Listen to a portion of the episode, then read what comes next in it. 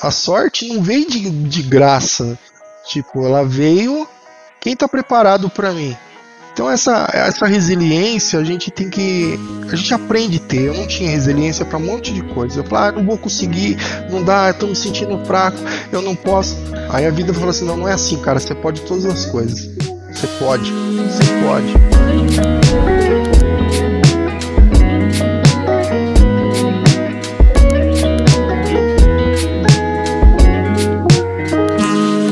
Fala Dev, seja bem-vindo a mais um episódio do Alumni, esse podcast sobre pessoas, sobre histórias, sobre jornadas. Gosto de lembrar sempre que esse podcast é sobre você, querida pessoa que está procurando sempre o próximo nível no desenvolvimento na área e que está sempre ali ativa na comunidade. Muito obrigado a cada um de vocês. E para quem não sabe, Alumni é um termo latim que significa ex-aluno. Então, todo mundo que estiver aqui comigo participando nesse quadro já passou pela jornada de aprendizado da Rocket City. E hoje quem está aqui com a gente é o André Pompeu, engenheiro de software da XP Investimentos. O André trabalha há mais de 15 anos como desenvolvedor e tem uma bagagem incrível e impressionante na área. Ó, já passou por empresas como IBM, BSI e desde o ano passado ele está trabalhando ali na XP. Então, imagina a história que ele vai contar pra gente.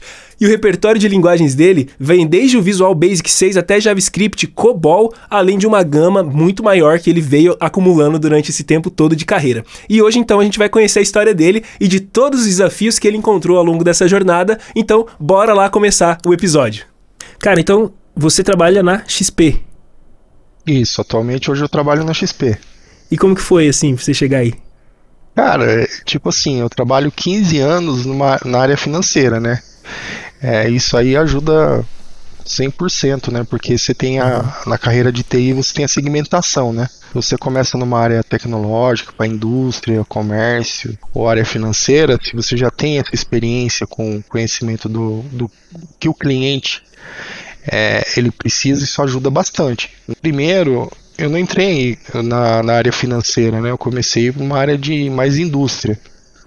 É onde eu comecei, ela prestava serviço para uma empresa aérea, né? E a outra de tecnologia. Era da época do ASP, né? Bem. JavaScript era na, na unha, não tinha. Na unha e era, de... e era doído, né?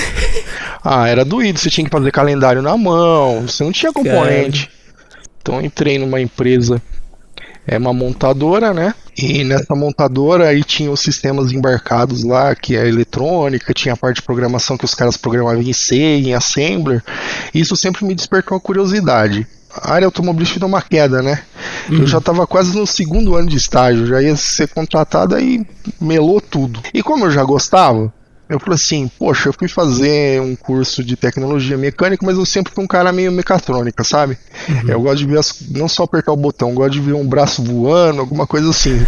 Massa, cara. Então isso daí é, sempre me despertou curiosidade e, e, eu sempre queria saber como é que um software pensa, né? como é que uma máquina pensa, o que, que ela o que, que ela entende para executar um comando. Então, tava noivo, já tava para casar e eu peguei minha grana e fui mudar de área, cara. Eu fui fazer faculdade e procurei uma faculdade boa em São Paulo, mas eu não podia perder tempo. E aí, nessa decorrência, aí quando eu comecei a fazer a faculdade, no segundo mês já comecei a sair procurando emprego. Cara, no começo eu só tomei não, fazer aquelas entrevistas em grupo. Então, e você sabe, eu não sei nada. Tô começando agora. Minha pele, é, tô começando agora. O pessoal olhava pra mim e dava risada é. na minha cara. Mano, tipo assim, eu senti minha pele queimar, cara, na entrevista de tanta vergonha. Aí numa dessas, eu tive a graça de encontrar uma pessoa que ele olhou além das minhas deficiências naquele momento, que eu não podia oferecer. Nossa. Fiz a entrevista, depois ele chamou e falou assim: Ó, oh, vou fazer diferente. Depois eu quero fazer uma entrevista particular com cada um aqui. Ah, beleza. Aí, em particular, então, André, o que, que você tem para oferecer para a empresa? Eu falei, é aquilo que eu já falei lá, nada. Olha, na lata, eu não tinha nada, pô. Assim, eu tenho força de vontade de aprender, estou trocando de a minha profissão e eu preciso muito trabalhar. Só falei isso. Ah, legal depende da pessoa que você está conversando lá atrás, você vai ver o ser humano, se ele vai, ah, vou dar um boi para esse cara, não sei o que. Hoje ele teve uma experiência ruim com uma pessoa dessa é, que não tem nada para oferecer, não agregou nada para a empresa, e o cara já, né, ah, não uhum. compensa uhum. não. Aí depois de uma semana ele me chamou para trabalhar, beleza. Sim. Então, aí era assim a experiência. A gente fazia, ele, essa pessoa que me contratou, ele dava um tutorial do que, que era programação. É, uma vez por semana e te dava um desafio. Então, ele ensinava um crudezinho lá, sei lá, tentava fazer e ele dava um desafio. Tá, é assim que aprende, tá? Certo, a real é, é, quem é programador assim, não pode dar tudo na mão. Ele dá uhum. o. Agora você usa a cabeça, que você tem que aprender a fazer lógica, né? Sim. A raciocínio. Então você tem que aprender a pensar. Ah, então beleza. Depois de dois meses, ele deu um desafio livre. Depois que ele ensinou o básico lá, ele falou assim: ó, o tema é livre, vocês façam o que vocês quiserem. Eu vou avaliar a técnica, HTML, é, programação, lógica e o tema em si que vocês escolheram, tá? Se eu quiser entrar nessa empresa e tiver uma oportunidade, eu tenho que, eu tenho que ver o que, que eles trabalham aqui os júnior, o que que eles fazem aqui? Com que... Aí eu vi como é que eles faziam muito port... é... o portal era dinâmico, sabe? O pessoal que mexia os mais júniores para fazer manutenção em portal dinâmico e tudo mais, isso aqui eu falei, meu, eu vou fazer um portal dinâmico. Porque aí pelo menos já dou um, né? Vou falar assim, ó, o cara já sabe mexer. Já faz alguma coisa. É, Cara, é, foi bem simples a ideia que eu tive. Fiz tudo no Paintbrush. Fiz Caramba. aquele background repeat lá do CSS lá pro cara. Uhum. Fui fazendo, cara, menu, tudo isso aqui. Mas a intenção era, tipo, ter uma boa apresentação para fazer o gerenciador de conteúdo. Só, hum. mais nada. Uhum. Aí passou uma pessoa que eu achei que era ele, né, que tava falando, falou assim: oh, o que, que você tá fazendo aí? Falei assim: ah, tô brincando. Nada demais. Falei desse jeito. Aí quando o cara passou aqui, Aí eu falei assim, putz, mano, era o CEO da empresa mesmo. Eu falei que eu tava brincando. Eu falei, Ai. Cara, eu gelei frio, cara, porque eu falei assim, putz, na veia. Aí chegou ele e falou assim, ó, mostra aí que você tava brincando. O CEO, né? Uhum. Ah, eu tô, tô fazendo um gerenciador. Pagando ali, né? Uhum. Eu tô fazendo um gerenciador de conteúdo aqui, né? Ah, legal. Então é isso que eu quero na minha empresa. Eu gostei do seu site, era isso que eu tava querendo aqui dentro. Você Agora ganhou uma promoção, cara. Ganhou uma animal. promoção e ainda ele me pagou uma bonificação. Porque cara. acabou é, gerando uma economia lá para ele, né, em relação Nossa. A... Mas vem cá, você entrou na XP é, há, tem um ano, é isso, mais ou menos? É, na XP tem um ano. Tem um ano. É, é e o que, e que, que é que você faz? É, e qual que é a sua atividade dentro aí? Eu trabalho com back-end, com microserviços, né, dentro da empresa com é. várias, é, vários produtos financeiros que ele tem, eles têm lá, mas é voltado mais para performance, carga de processamento de dados, então é coisa mais massivo, né? Então, hum, top, top. É, não é só você colocar o dado lá, você tem que trabalhar o dado, ver. É, uhum. Porque tem que ser muito rápido as coisas, então você imagina. Assim, nossa, imagina. Muitas operações por segundos, então você tem que é, usar de tudo que você tem de tecnologia voltado para back-end, você tem que utilizar na, e quais são as que você tem usado aí? Ah, o Redis tem banco de dados é, relacional, coisas hum. que vão ajudar você a, a, a, integrar o dado. E fora isso, a gravação de dados de, que você tem que trabalhar tem que ser rápido, tanto no banco ah. de dados como leitura. Então você acaba sendo ah. meio. Você trabalha muito com banco, entendeu? Você tem que saber fazer relacionamento, fazer. criar os índices corretamente, particionamento entendeu? Você tem que saber matemática? Então, matemática no campo de negócio. De, é, essa, essa matemática é. tipo, financeira. Sim, mas não é aquela coisa assim, nossa, impossível de aprender, é uhum. complicado. Uhum. Você tem pessoas lá que te ajudam bastante. Toda a área financeira tem pessoas que conhecem a, a, a, a matemática, ela explica para você como é que você. Aí você acaba aprendendo né, a regra de negócio do cliente, que é muito importante. É, é, é meio que avaliado assim o seu, o seu perfil no caso que você falou aí de credibilidade, é meio que avaliado o seu perfil de crédito também, assim? É, ah, como... sim. Tipo, é mesmo? se você entrou, é, se você entrou numa instituição e você se queimou lá, é, é pequeno, ah. cara. O mundo é pequeno. Aí já ah. fala, ó, fulano, fulano não serve, isso aqui.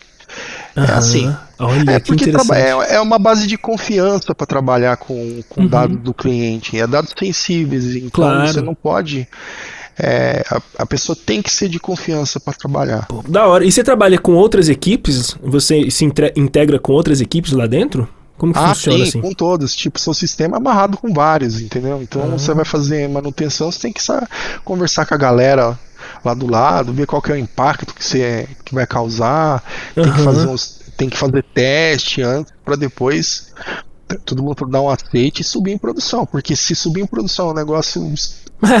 Meu, pensa. É. Às vezes, é o, às vezes o teste é produção, né? Não tem um, Ah, não é. Alguma coisa ou outra não dá pra prever tudo, né, cara? É, não dá. É, por mais que a gente como. tente, né?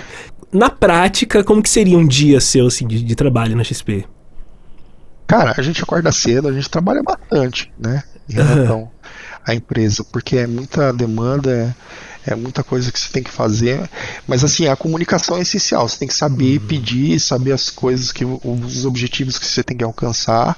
É, exige bastante disso. Por isso que eu falo, não foca numa coisa, você tem que focar no lado é, humano, de compreender quem é a pessoa que está do outro lado, uhum. né? Saber é, conversar e pedir as coisas, ser objetivo e claro na sua conversa não ser muito nerd, porque às vezes você explica muito tecnicamente, o cara fala, ah, não, esse cara puxa tá vida. Uhum. Sabe? Sim, cara, o cara, sim. O cara prolixo, eu não tô entendendo nada, entendeu? Eu tenho muito medo disso, eu sou, porque eu sou prolixo, é. eu tenho muito medo disso. Mas vem cá, me fala uma coisa: é. todo mundo é aberto ali dentro para dar opinião, sugestão, ah, alguma coisa? Cara, isso, isso é uma coisa que me chamou muita atenção. Não é porque eu tô na. Nem, você não nem comentava, né? Uhum eu, isso eu achei importante lá. Todo mundo tem a mente aberta. Por exemplo, você tem uma opinião e você quer colocar em prática. Poxa, eu, eu quis fazer várias mudanças lá. Não, André, faz aí, tenta aí, se rolar, manda. Olha que então, massa. Não tem, é, é, porque às vezes você fica injetado com uma política de, de, é, de software, né? Que você não pode mexer muito aqui ali. Uhum. Aí você fica, putz, meu, não posso fazer, não posso usar nada aqui, né? Tem que ficar if else, né? Uhum. Então isso daí, isso daí eu achei bacana, porque Poxa. a gente tem as ideias e as ideias funcionam. E isso é muito bom para a empresa também. Lógico, tem que ter uma uhum. regra, né? Que senão pode, você pode fazer uma Limi besteira. Limites, é, limites. É, tem que ter seus limites aí, né?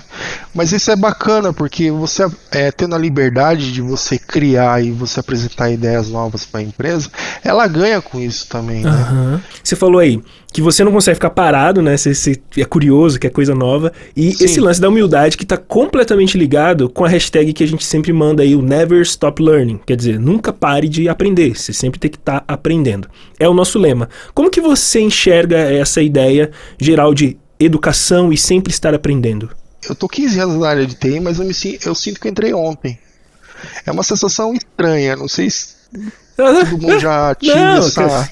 Normal, filho. É, porque, cara, dentro da mesma plataforma do Tio Bill, Microsoft, o Microsoft você já viu vários tomos de evoluções que foi zerado da noite pro dia. Nossa. É, coisa de mercado. Uhum. Não é que a Microsoft quis, é o mercado, ela vai evoluindo. Então uhum. você vai ter que aprender tudo de novo. Sim. Ou mudar a forma de aprender. Não é que você perde tudo, você vai ter que ir evoluindo com a plataforma. Perfeito. Você tem que aprender a aprender.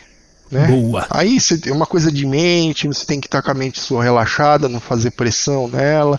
Tudo a meia hora, para um pouquinho, volta a meia hora. Não passe de duas horas por dia que não compensa, a mente não consegue reter tanta informação. Então aí você vai tendo técnicas para você, técnicas, né?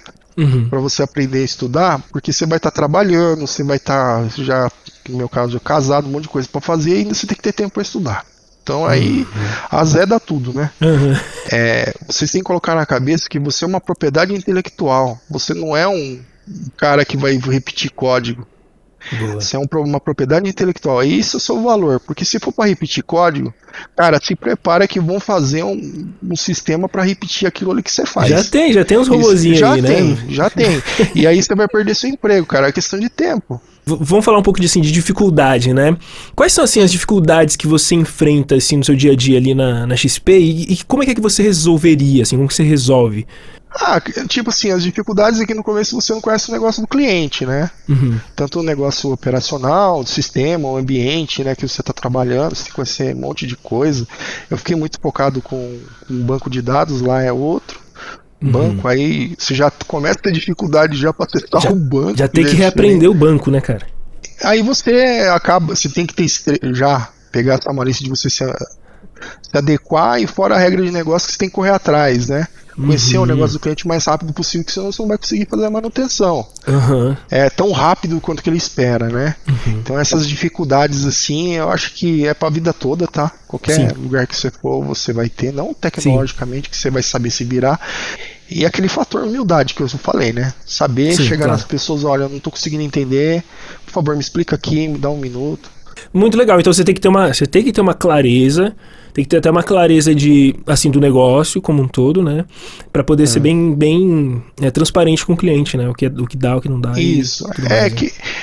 depois você começa a perceber que técnica é, é, um, é uma parte do processo uhum. e a outra uhum. parte é você conhecer o cliente, como é que ele trabalha para depois você começar a gerar ideias para ele. Aí quando você chegar nessa fase que é a fase mais legal da sua profissão, você, o cliente quando ele antes de ele pedir alguma coisa ele já está falando, falou assim, olha, você pode fazer isso aqui, vai ser bacana para você.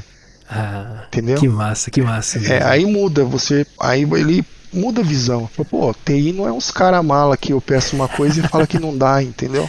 Uhum. É o, é, não, o é os caras que vem aqui que vem aqui, chega e dá, dá umas ideias. Eu ganho dinheiro com isso daqui, né? E outra, outra dúvida, quando chegou a Rocket City assim na sua vida, é, como foi que você conheceu? Que fase que você estava na sua carreira? O que me chamou a atenção na Rock City foi porque vocês fazem um projeto, vocês fazem um projeto comercial, uhum. vocês estavam dando algo a mais. Uhum. Esse algo a mais era isso, ó, profissionalmente, se você quiser fazer uma coisa bacana, usa isso, isso. Vocês estavam encurtando o caminho. Massa. De eu ficar lá testando, faço uso com, com Access, eu uso com não sei o que, sabe? Ver o que que. Você já pega e já mostra mais ou menos pronto. Lógico, né? Não tem como mostrar todas as coisas, mas ó.